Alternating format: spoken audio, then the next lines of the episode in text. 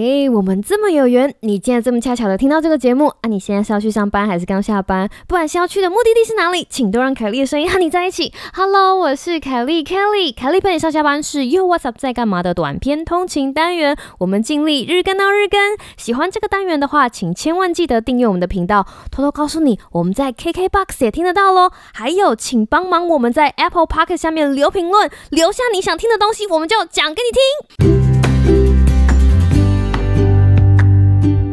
Hello，各位听众朋友，大家好啊！今天有没有超冷啊？好冷哦！这么冷的天气，要做什么事情最好呢？当然就是窝在被窝，跟被窝你侬我侬，还有打开凯莉陪你上下班，让凯莉用满满的热情温暖你。那个话说回来哈，今天是我们年末年初断舍离活动的第五天，哇，时间真的死机嘞，非常的快就来到了第五天，不知道。大家的断舍离行动做的怎么样呢？还是要跟大家复习一遍了哈。我们之前有食物的断舍离、衣服的断舍离、浴室的断舍离、书本的断舍离。今天我们要进阶到断舍离的最后一步，那就是厨房。俗话说得好，杂乱的厨房是压垮大厨的最后一根稻草。到底今天要跟大家分享的是什么样的资讯呢？让我们一起听下去。哎，为什么今天凯莉的语速回来了？那其实是因为上次我在讲纸张的断舍离的时候，我觉得你知道要断舍离书嘛，是一个很神圣的事情，我就刻意的把语速有放慢了一些些。结果没想到我把语速放慢了之后，我就收到了听众来信问我说，就是怎么了吗？哈哈哈哈哈哈 所以想说，嗯啊，然后我有听众跟我讲说，他第一次听凯莉陪你上下班，必须要加快速度到一点二倍，甚至到一点五倍。所以我今天就把语速调回来了。哈，原来大家听凯莉陪你上下班已经习惯我这样子的语速了，很好很好。在听我们节目的时候，就可以省去了加速这个动作。那么断舍离的最后一弹，哈，最重要的事情其实要留给厨房。那我一直很想要就厨房这个地方呢，做很多很多的讨论，好比说像。冰箱的收纳啦，厨房的收纳啦，哈，抽屉柜的收纳啦，还有干货柜的收纳跟食品安全，其实这个东西都是息息相关，因为民以食为天嘛。但是我们今天的断舍离重点放在丢东西，好不好？我们今天就先把那些不要的啊，让家里的大厨崩溃的，会的那些东西先处理掉。我们要先处理掉，再来做收纳。所以。Again，如果大家对厨房的收纳有兴趣，对冰箱的收纳有兴趣的话，赶快去 Apple Pocket 下面留言说我们想要听哦。你只要留言，我们就做给你听，有没有？很赞吧？为什么会把这个厨房放在最后一天的最后一个行动呢？其实老实说哈，厨房真的是意想不到的收纳大怪兽，就是那种大魔王，就是厨房。讲一个例子给你听，你就知道了。如果你有搬家的经验，你就会知道，当所有东西要打包的时候，最痛苦、最痛苦的就是厨房。那个要再跟各位新听众讲一次，如果你很新哈，很有缘的进到我们的节目的话，凯莉我本人呢已经搬家了十八次家，然后我收厨房。就收了十七次，哎，为什么少一次？因为有一次我真的大崩溃，就是不想收。那一次刚刚好有搬家公司来帮忙，而且他们那个搬家公司就是加一点点钱包打包，我就觉得哦。年纪真的大了，没有办法自己打包厨房。但是有前面那十七次就是自己打包厨房东西的经验，让我深深的体验到一件事情，就是厨房的东西千万不能多。因为如果你东西很多，你下一次搬家的时候，你有再细哈，就知道那个有多痛苦。因为很多东西会破嘛，然后你要去买很多纸，把它单个单个打包。我相信搬过家的人都懂吧，对不对？好，大家点头点头。然后你就会一边包一边埋怨自己，就说：是我怎么会有这么东西？这些东西平常都藏在哪里？我觉得有一件。很特别的事情，不知道大家有没有发现，就是东西塞在厨房的柜子里面，就像有一些食物塞在冰箱的深处。如果你不认真的去挖掘，像考古大队一样把东西挖掘出来，哎，你还真的没有办法发现它的存在。哎，厨房的那些橱柜就是这样，而且越乱的情况，在好像可以储藏的越多。不用等过年，如果你这个周末真的太冷，不想要出去，非常想要知道自己的厨房有多么惊人的话，把橱柜的东西清出来，然后放在你的桌子上，你就会发现，我的天哪，怎么可以装这么多东西哈？如果没有那很好，那如果有的话，这集就是给你的。我们一起来断舍离。为什么东西会这么多？那想一想，归咎出来其实有两个重大的原因。第一个原因呢，就是爱买；第二个原因呢，就是爱收。哈，让我先我解释一下，厨房的东西其实很特别的是，它有大的，有小的，还有一些单价低的，有一些单价高的，比如说烤箱啊、气炸锅啊、果汁机啊，或者是不同的锅子啊。但是还会有一些厨房小物，甚至是锅碗瓢盆，单价没有那么高，而且呢，每一个厨房小物都会让人家看的，就是你知道爱不释手。像我在逛大创的时候，就觉得哇，日本人的生活小智慧非常厉害，就是像有一个刨刀可以削皮煎刨丝煎什么什么什么那些东西，你就会很失心疯的，一下就装满一篮，然后带走。或者是像 IKEA 也会有价格很便宜，但是看起来很漂亮的那种透明玻璃杯啊什么什么的哈。你这样大家都知道，凯莉非常喜欢逛街，喜欢乱乱买东西啊。这厨房里面东西的特色就是这样子，所以其实非常容易不小心就断手买多了。就是从从小物的断手现场，一直到大型的团购现场，你们不知道有没有参加过那种社群媒体上面那种团购现场？然后很多人在团购某一个网美说哦什么什么非常好用，然后大家疯狂抢购的那种。我觉得哇，我每次进去那种团都觉得，你知道。叹为观止哈，这些东西都是正常的，因为厨房里面各式各样帮忙煮饭过程更顺畅的器具，本来就有它非常难以言喻的迷人之处哈，这通通都可以了解。但是就是正是因为这样子爱买的行为，让厨房在不知不觉的情况下多了很多东西。那另外还有一个原因哈，就是爱收。举几个例子讲，大家就比较容易了解了。像我以前在学校的时候，住在宿舍，然后以前很年轻嘛，然后学长学姐有的要搬家，然后在唠学弟学妹去帮忙的时候，就会屁颠屁颠跑去帮忙哦，帮忙整理呀，整理是我的强项，帮忙整理，帮忙封箱啊，帮忙扫这样子。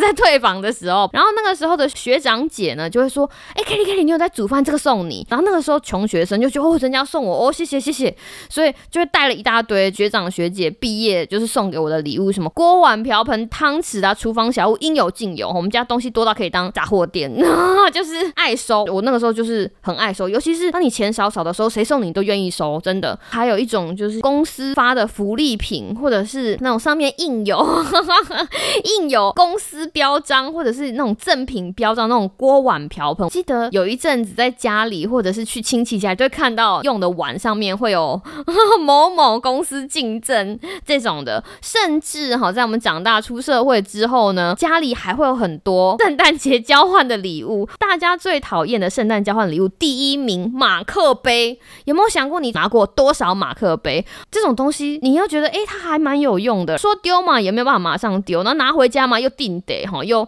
很占空间。所以爱买跟爱收这两点呢，就造成了厨房东西大爆表。但是有一件事情很重要的事情是，厨房并不会因为你东西。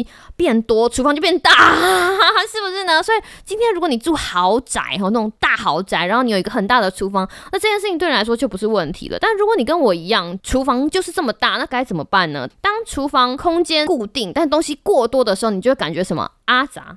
感觉阿杂就跟我们今天的题目可以连接在一起。杂乱的厨房是压垮大厨的最后一根稻草，大厨煮饭就会不开心，煮饭不开心，煮出来菜怎么会好吃？听起来好像什么电视购物，不过这件事情是真的，因为我自己也煮饭，我自己煮饭给我自己吃，给我的家人吃，在一个收纳良好的厨房，在什么东西都有自己的秩序的时候，连煮饭都可以是一个很棒的享受。那应该要怎么做呢？今天断舍离第五天，我们就是来断舍离，我们就是来一起丢东西。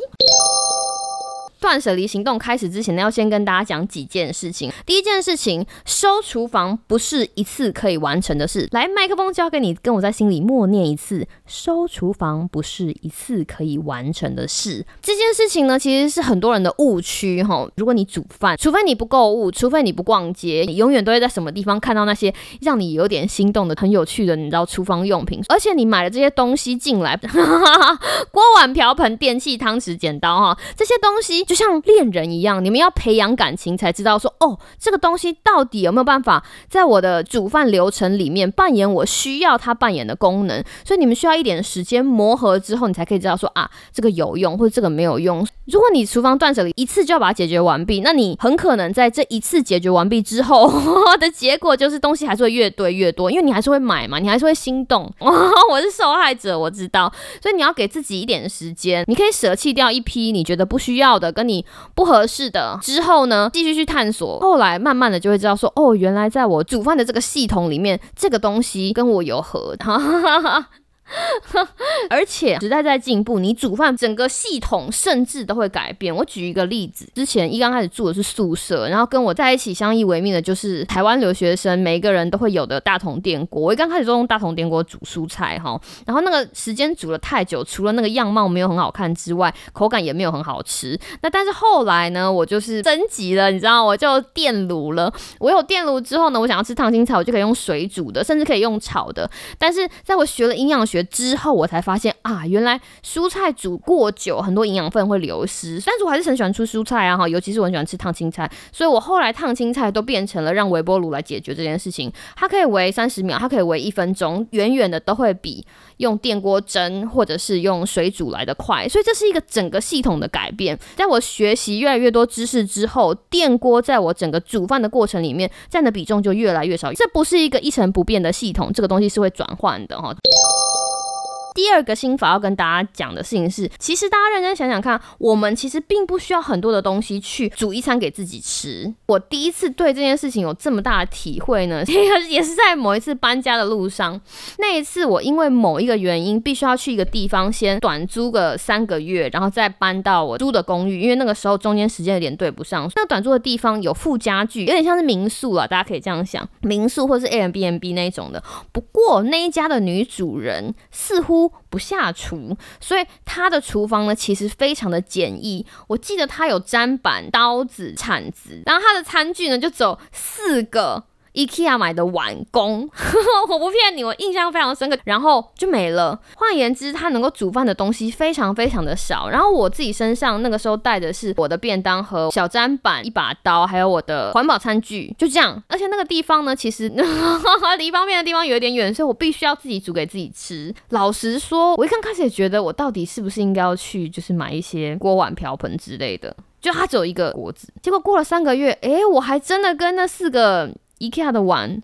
活下来了，而且我还招待朋友来家里吃饭，有没有很玄妙？所以这件事情给我的震撼就是，其实我真的不需要那么多的东西才能煮一餐、煮两餐、煮三餐给我自己吃。比起需要，更多的是我的想要。我在这里，我要先告诉大家，我不是极简主义者。我觉得生活还是要有一点，你知道，我我的生活还是需要一点物质来点缀，可以让我觉得很开心。但是在那个当下，让我意识到说，我的需要其实非常少。如果用我的需要当当成一个基石的话，我希望我的想要不要扩充的太多。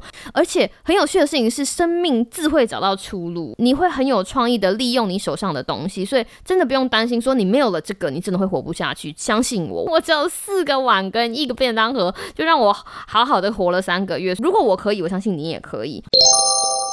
三个断舍离的步骤跟大家分享一下。第一个步骤就是确保每一个东西都是你的产线的一员。我们如果把下厨煮饭一直到有一盘菜端上桌，想象成是一条生产线的话，那所有参与这个过程的用具，包含锅碗瓢盆、汤匙、剪刀们，他们都是产线的一员。第一个断舍离的大方向就是产线的一员要留下来。你要确定什么东西要留下来，很简单，你今天就走到你的厨房，假装你要开始煮饭，你可能第一个留的是砧板，最常用的刀，最喜欢。用的锅子不是有人弹空气吉他吗？对不对？你就空气煮饭，空气煮饭从第一步到第十步，想想看你到底会用到什么样的东西。那那些东西就是你非常非常必须要留下的东西。那第二件事情呢？看得顺眼，你要把什么东西留下来？把你看得顺眼的东西留下来。事情比较总是会比出高下。你有两个马克杯，如果要用一个马克杯喝红茶，哪一个会感到幸福满满？你一定会知道，就总是会比较出高下。那还有另外一件事情，就是你知道吗？因为有一些家庭会有那种很漂亮的一组一组的那种餐具，然后这些餐具呢就会留留留，好比说留到过年的时候才拿出来用，或是啊等到有客人的时候才拿出来用。拜托大家千万不要，如果你家里也有这种重要场合才能够端出来见人的东西，哈，赶快把它拿出来用。他需要出来见人，我知道这件事情很难跟爸爸妈妈做解释，因为他们就会觉得啊，这个东西很珍贵，对不对？所以我们要在适当的场合才把它拿出来用。可是如果你家有一口幸福的水井，幸福的井水会源源不绝的喷出来，你只有逢年过节的时候喝一滴，这样不是很可惜吗？就是很怕剩啊，对不对？这个幸福的水井就像你用的餐具一样，用它们来吃饭，你就觉得啊。好开心哦，是不是？只要你跟这些东西在一起，它可以带给你的幸福感，给你快乐感是源源不绝的。那为什么不现在要拿出来用哈？所以如果家里有这样子的东西的话，就是赶快把它拿出来，然后让它把它的源源不绝的幸福传递给你。我觉得这是一件很美好的事情。很多人都觉得说断舍离就什么东西都丢光光，不是断舍离还有个精神，就是你要知道在你的人生里面，在做事情的过程中间，什么东西对你来说是最重要的，什么东西用了之后会产生最大的愉悦。煮饭就是一件应该让自己很快乐的事情啊，就像我们在之前的节目讲的，洗澡不就应该是一件让自己很快乐的事情？那为什么要用过期的沐浴乳洗澡，对不对？所以你把煮饭或者是排盘会让你感到精神愉悦的东西留下来，这些东西就会让你在厨房的生活感到。幸福愉悦，我一直在想，我要留什么样子的餐具，看起来比较风格统一。我之前看了一本书，我觉得从那本书上面学到非常重要一件事情，就是如果你真的不知道要走什么风格的话，那就走简单的风格。我的餐具就是走简单的风格，所以我只留白色的餐具跟玻璃的餐具，因为白色跟玻璃基本上就是百搭。如果你跟我一样没有在风格上面有特别的喜好的话，白色的餐具跟玻璃是一个很好的组合，跟大家推荐一下。虽然我们今天不会讲收纳，但是我还是想要带到，就是当你去无存精，把需要的东西跟很喜欢很喜欢的东西留下来之后，有很多东西就已经不在你的眼皮底下了。那接下来就是你要怎么摆放。今天很多人会觉得说，哦，我这里有一个抽屉，所以我就应该要在抽屉里面放，好比说餐具。我的食物柜在我的琉璃台的左边，我就要在那里放我的调味料，不是这样子的。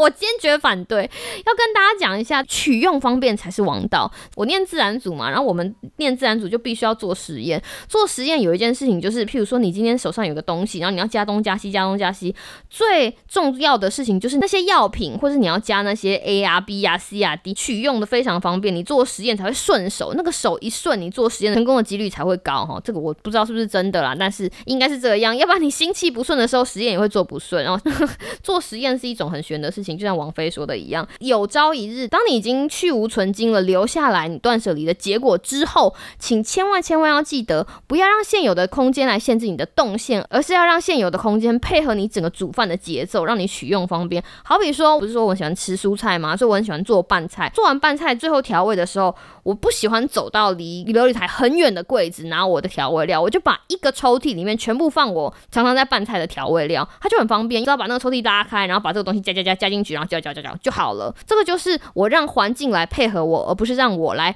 配合这个环境。然后当你在收纳或者把东西放回去的时候，希望你大家有这样的思维。最后最后最后要补充一件事情，就是请把它们放的松松的。为什么把它放的松松的？你可以想象百货公司的橱窗，IKEA 或者无印良品，就是那种摆的很好看的餐具柜，它们都松松的。如果你真的没有办法想象的话，Google 一下那样的照片，你就知道我在讲什么意思。当你的身边很轻松的围绕那些你很喜欢的东西，你想要的东西马上都可以拿到，然后你喜欢的锅碗瓢盆都松松的就排在你的柜子上面，遭受到像百货公司一样的对待，你煮饭的心情没有八成好，也有七成好。我真心的跟你推荐哦，就是因为知道丢东西完之后煮饭那种感觉有多开心，所以真的非常迫不及待的想要在二零二一年的年初把这么开心的感觉哦，在空中里面跟大家分享。好啦，二零二零年底跟二零二一年初的五个断舍离行动，今天就这样。画下一个小小的结尾。那希望呢，大家在周末的时候可以利用时间好好咀嚼一下我们提到这些断舍离的东西，然后相信我，只要你从行为上哈做小小的改变，踏出一小步，相信你的生活就会回报给你大大的惊喜。我是凯莉，希望你有个美好的今天跟明天。那我们就下礼拜再见喽，拜拜。